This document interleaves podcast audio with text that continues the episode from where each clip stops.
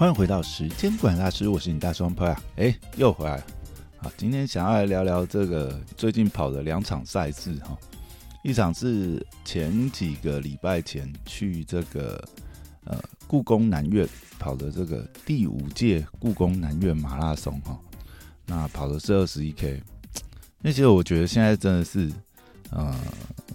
跑了哎，大概比较开始认真练跑，大概也跑了。一年多吧，之前断断续续是跑了半年。如果真的这样算，应该跑步生涯有一年半吧。跑到现在真的是觉得，哎，开始慢慢二十一 K 应该算是 OK 了，可以这个稳定配速的一个距离这样。所以呢，就前两个礼拜就第一次这个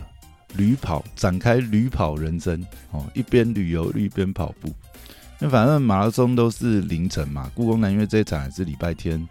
早上跑，那就呃礼拜六假日就先下去，哎，在这个故宫南院附近找了一个这个民宿先去住，这样，然后也可以顺便去这个呃嘉义啊、台南啊这边吃吃喝喝，这样逛一逛、绕一绕，也蛮久没没下南部绕绕走走，哦，一到。南部真的是觉得，哎，天气真的是好很多，至少温度是比北部高一些。其实我真的是比较喜欢这种热一点的天气跑，不知道为什么，很多跑者都说，哎，这个天气凉一点跑起来比较容易这个破纪录还是什么？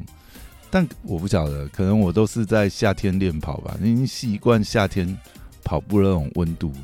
太冷真的是啊，跑不下去。还好那天故宫南院这一场的这个天气非常好，而且跑的过程也是跟呃在前一个礼拜去跑那个礁溪马那个差别非常大。你礁溪马真的是哇，爬坡的那个路段实在太多，真是恶魔赛程哈。来跑这个故宫南院这一场，就是觉得哎，真的是赛程亲民很多哈。中间除了一座桥之外，而且那个桥也是缓上坡而已，基本上基都是呃一开始是绕着故宫南院嘛，我真的是开始绕着故宫南院的时候，其实我以前就觉得故宫南院的设计啊，还有周遭环境真的是很棒，在这边跑马拉松真的是，嗯，跑起来非常舒服，然后跑跑出外面以后，基本上就是很多的。乡间道路吧，农田啊，这样子的一个路段，其实风景啊，然后温度啊，各项我都觉得，哎，真的是跑起来非常舒服的一场比赛。然后中间其实也遇到蛮多跑友的，然后有一个阿伯还跟我讲说，哎，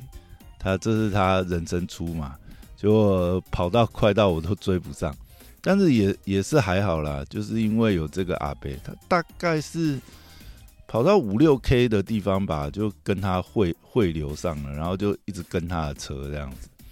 跟到跟到最后这样，就还是算嗯蛮认真跑的这一场。结果跑完之后，哎，这成绩出乎我意料，因为我一开始看我的跑表，后来才发觉，我不知道为什么那一天的跑表完全不准。就是不管是呃公里数啊、配速啊，可能心率大概还可以参考，所以我一直有在控心率，就是大概都是落在一百五到一百七之间吧，尽量是维持一个哎不要太暴冲的一个心率这样子。但是我看这个呃时速的时候，大概都是。我那时候看跑表都是，哎，奇怪，我就觉得，哎，我好像已经蛮用力在跑，怎么还是六分速这样子？就感觉跟平常的体感不太一样。那跑跑回来以后，看到成绩才发觉，原原来是跑表不准这样子。那天其实跑的还可以啊，基本上配速应该是差不多五分四几左右，所以，哎，竟然刚刚好 sub sub 二这样子，哎，跑了一个。一小时五十七分二十秒左右的成绩，而且还在分组竟然排到第八名，差两名就可以上凹台了啊，上凸台了，真的是啊，有点扼腕，想说，原来差这么一点点吗？那是不是中间过程还有可以再努力的地方？不过后来回头想想也不太可能啊，因为我觉得这场已经跑得很拼了，再拼下去可能就要出事了。呃，而且我觉得故宫南院这场很好，就是跑完之后，除了补给品，其实也蛮不错，而且奖牌设计的很有特点哦。是这不知道是什么毛公鼎吗，还是什么？反正我觉得设计的还不错，蛮有造型感的。然后呢，赛后还可以凭号码布到这个故宫南院免费参观，这样子。也好久没进故宫南院了，其实我印象中，这故宫南院里面超级大，这样啊。逛起展览非常的轻松舒服啊，就顺便换了一下号码牌进去逛了一圈，这样看看展览哦，像这种俗人去感受感受一下这个艺术的气息，这样子。结果就逛完之后，那个时候其实已经超累，因为跑完嘛也没怎么休息。当然了，跑二十一 K 我就觉得还可以啊。其实对我来讲，现在目前来讲。不管是肌耐力或者是体能上，应该是还可以。可是再加上又逛了大概一个小时，故宫南院走了走了一圈嘛，然后出来发现悲剧的事情。早上因为天黑黑的啊，开车就哦那时候一开进来就发觉啊，还没到故宫南院就已经那个前面的那个呃。呃，工作人员就指挥我们说：“哎，故宫南院都停满了，你们现在只能去停周边道路，这样，那就只好顺着这个车流，然后开到旁边的田间这样去停。后来发觉那天不知道是怎样，除了跑表不准之外，GPS 也超级不准。啊，我本来定位定位在，反正停完车我就我就定位停车点这样子，回头一看才发觉，因为。”停的时候是天黑嘛，其实那边的路本来就不熟，然后天黑也也看不清楚。我只有印象是刚好是故宫南院会场那边，呃，左转是故宫南院停车场，右转然后过一个小桥，然后就在田边，我停在田边的小路这样。印象中是这样，要回头去找的时候才发现，妈，那 GPS 完全不准，他给我定位定在田中央，那时候就。心里感觉微微不妙，那也没办法，只好照 GPS 定位的那个点，周遭在那边找。就我大概因为这样子，从二十一 K 升级到全马的距离，这样。那天早上真的是靠，我在那边绕了快一个钟头吧，因为我先是在桥的这一边，然后附近绕一绕，因为定位点是在桥的右侧端那样子。的田那边，所以我就在田两边的小路那边绕，那怎么看都觉得不像，而且再加上，因为我是先去逛了故宫南院，所以我出来的时候，很多当时早上跟我一起来的那个车子都开走，就变那边本来就很空，我也没办法从这个停车的数量来判断说，哎，那一条乡间小路是不是当初我们开过来停放的那一条？因为都已经车都已经开走了呀，但我就在那边绕来绕去，绕到后面，我真的绕了快一个小时。后来才发觉，靠，那个定位点差了十万八千里，不是桥的右侧，是桥的左侧。等于我最后又绕回桥的左侧，然后才在桥左侧的一条乡间小路上找到我自己的车。我真的是，然后后来看一下那步数，嗯，四万多步。就跟平常跑全马一样的步数，等于我跑完二十一 A 以后绕完，再为了找这个车子，在那个田里面这样跑来跑去，又跑了一个全马，这样子是简直昏倒。到底是，所以就是老天爷告诉我，就是说，哎，这场你是应该要报全马的哦，报半马不够，我是帮你加码这样子，对不对？昏倒。那还有一个很妙的事情，其实因为最近我。更换了我的这个小米手环哦，我想说升级一下，升级到小米八。为什么要升级到小米八呢？因为小米手环八有个功能哦，就是它有个配件叫跑步豆，这样子，就是呢，你可以把手环拆下来，然后用那个跑步豆的这个呃，算是豆瓣嘛，然后把它别在鞋子上面，这样就可以测你触地时间。然后还有呃你的这个脚掌落地的方式是前脚掌呢，还是中足呢，还是后掌落地？我想说，哎，在跑的时候，对不对？尽量还是看是不是可以调整自己的跑姿，然后减少触地时间啊，什么记录这些资讯。好，每次跑马之后还可以检讨一下，哎，看是有什么还可以改善的。哦，所以因为这样就换了这个小米八，然后也买了它那个。呃，跑步豆这样子，然后就别在脚上。结果其实我跑前面跑，应该是不知道跑了三 K 还是五 K。我低头一看，因为也是要顺便检查一下那个晶片还在不在嘛。我是右脚系晶片，左脚系这个跑步豆，就看，哎，右脚晶片还在，嗯，还好。哎，我的跑步豆怎么不见了？跑不到，大概那个时候应该是三四公里吧，我就已经发觉跑步豆不见了。那时候心里想说啊，嗨呀。这下应该是找不回来了。如果是，如果还在园区，搞不好还有点机会。会不会园区比较容易被发现？如果是跑在那个乡间小路，这个飞出去，应该是波啊，吹波啊。然后后来也是跑完回去以后，其实我还第一时间没想到，因为已经放弃了，我就想说啊，算了。然后后来哎，在那边领物资啊，然后呃，哦，记得那天还有。他现场还有那个是什么啊？酸梅汤吗？哦，真的是冰冰凉凉，超好喝。因为那边天气有点热，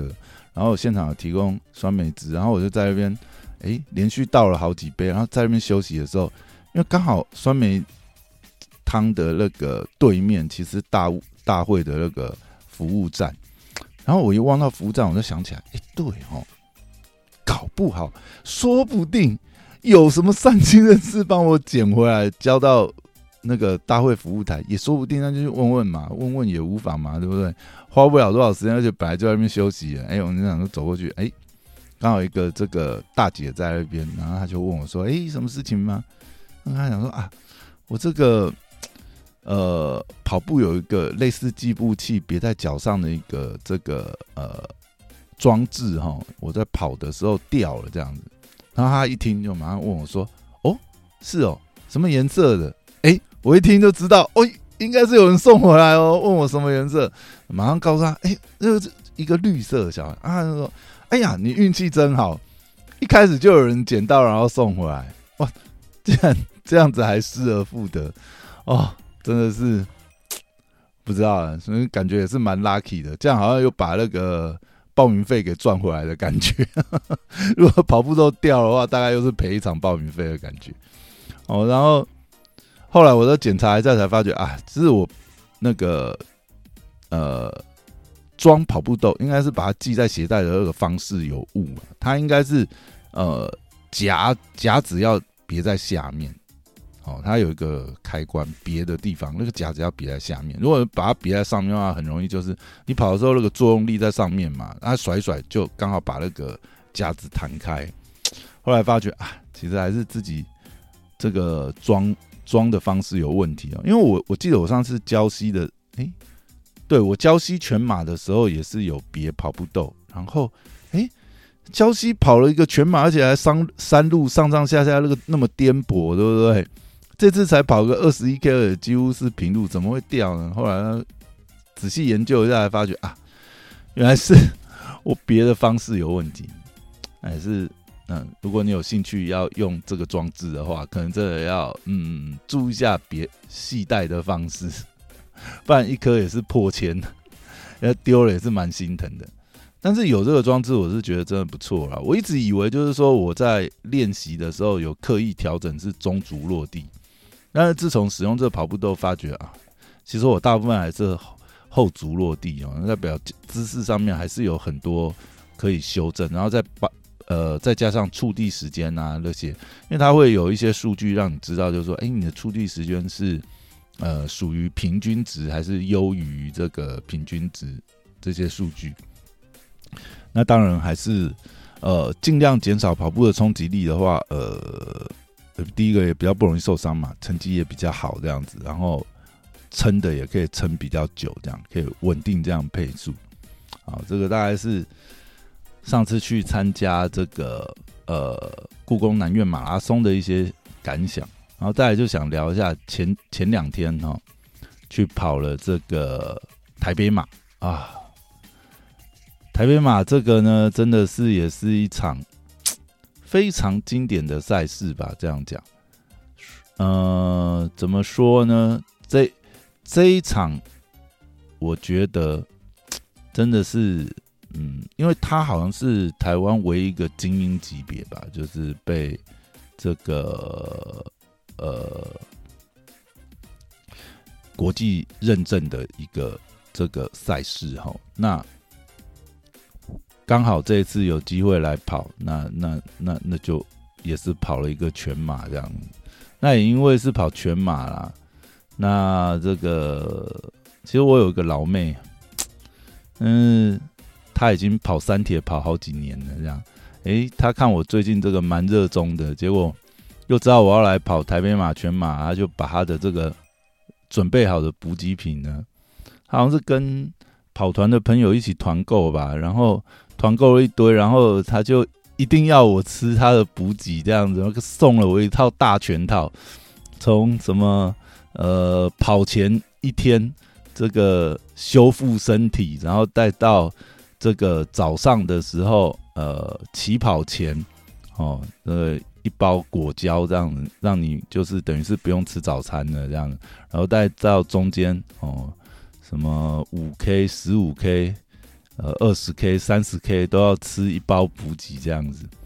我本来想说啊，其实真的很想跟他。其实心里是想，当然是很感谢他的好意啊。我本来就想跟他讲说，哎呀，我们这种跑身体健康的，不用像那种好像这个职业选手还是什么，还是很认真要拼 PB 的这个选手一样，还吃那么补给。而且我看他给我那些补给，我要加一加，哇，随便也是几千块、上千块吧。那个补给，我想说，哇塞，跑个赛事，嗯，还要吃个上千块的补给。这跟我认知的这个跑步不是一个 CP 值很高的运动嘛？我一直认为说跑步就是哎拎一双球鞋就可以开始跑了，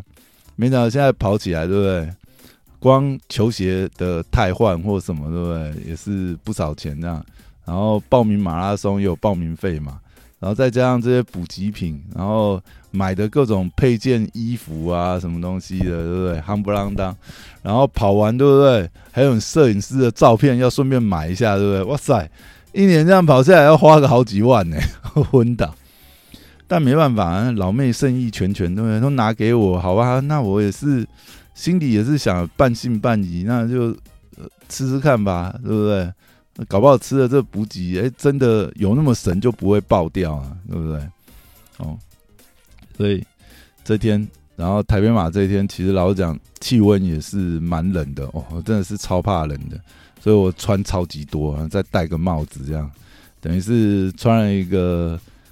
呃短袖的跑衣吧，然后再加上这个算是压力压力裤这样子哦，呃，大概全场我看像我穿这么多也没也没有几个吧。我看很多都很勇啊，哇塞，真的是跟平常一样，也是吊嘎配短裤。我想说，哇塞，你们到底穿这样怎么跑？我跑到后面，就算是已经呃跑到接近中午那个时间点，我都感觉风吹过来，然后那个时候又下雨，哇塞，风这样吹过来的时候灌到，我就觉得我穿这样都觉得冷了。你们穿那样到底是怎么跑啊？是昏倒。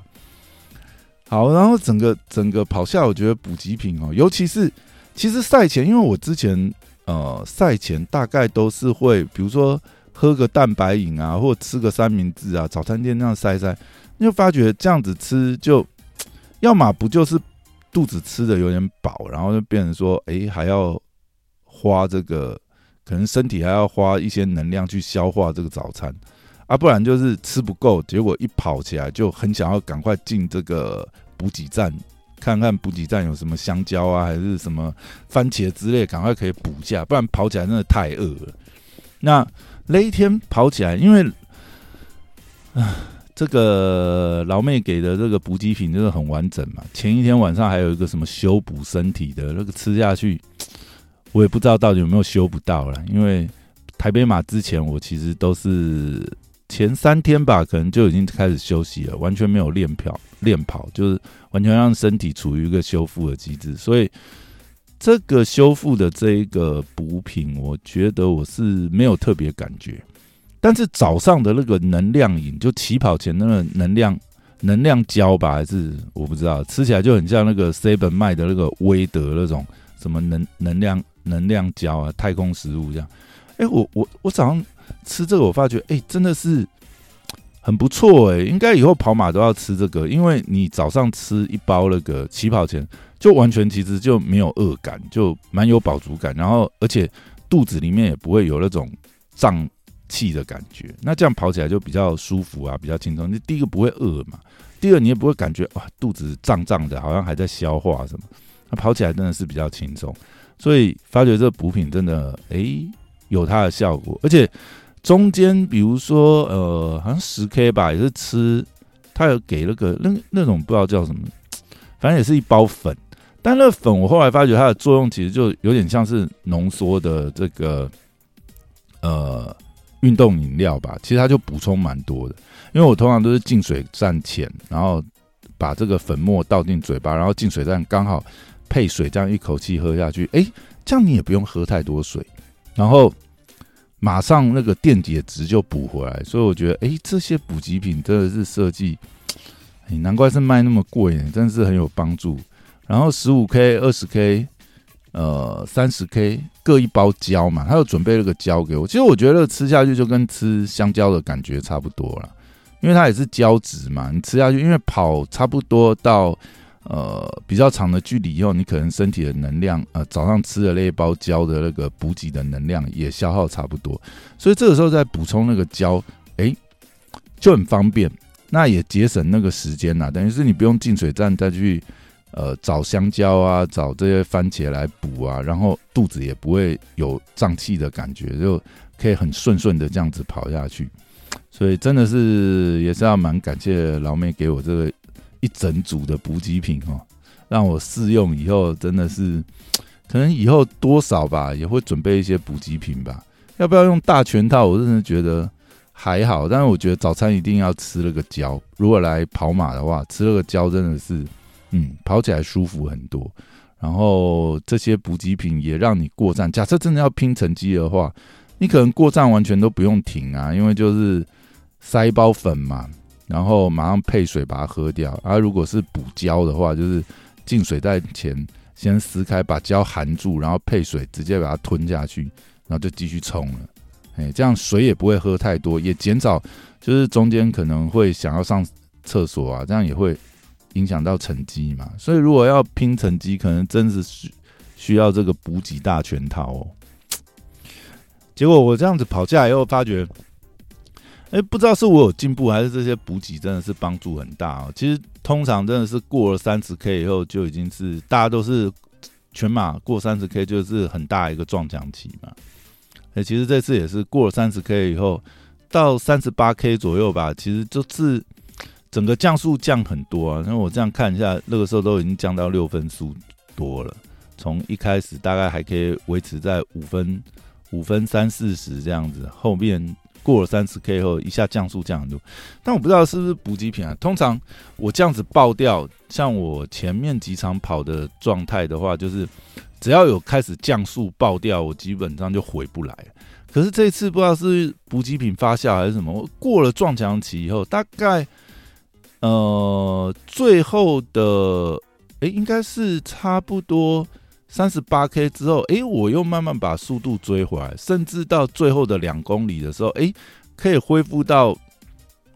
应该说前面这样子撞墙期过了以后，哎，后面又可以恢复到原本的马拉松配速哦，就差不多五三零五四零吧，差不多这个是大概我现在这个能够稳定配速的时间段这样子。那真的是跑完就觉得，哎，哇，真的是很不错哎，而且一下子就把记录在推进了。呃，这次跑完的成绩是四分二十八秒，呃呃，四小时二十八分，呃，四十九秒，差不多也是刚好达到赛前预测了。你本来就想说，哎，因为上次是。呃，等于是四四五的列车都没有跟上嘛。上次跑了一个大概是四五七还是四五八，这次跑了一个四二八，哇，终于跑进四三零，就觉得哦，真的进展很大，进步很多。那现在感想就是，其实全马对我现在来讲还是蛮吃力的。即使即使吃了一个这个补给大全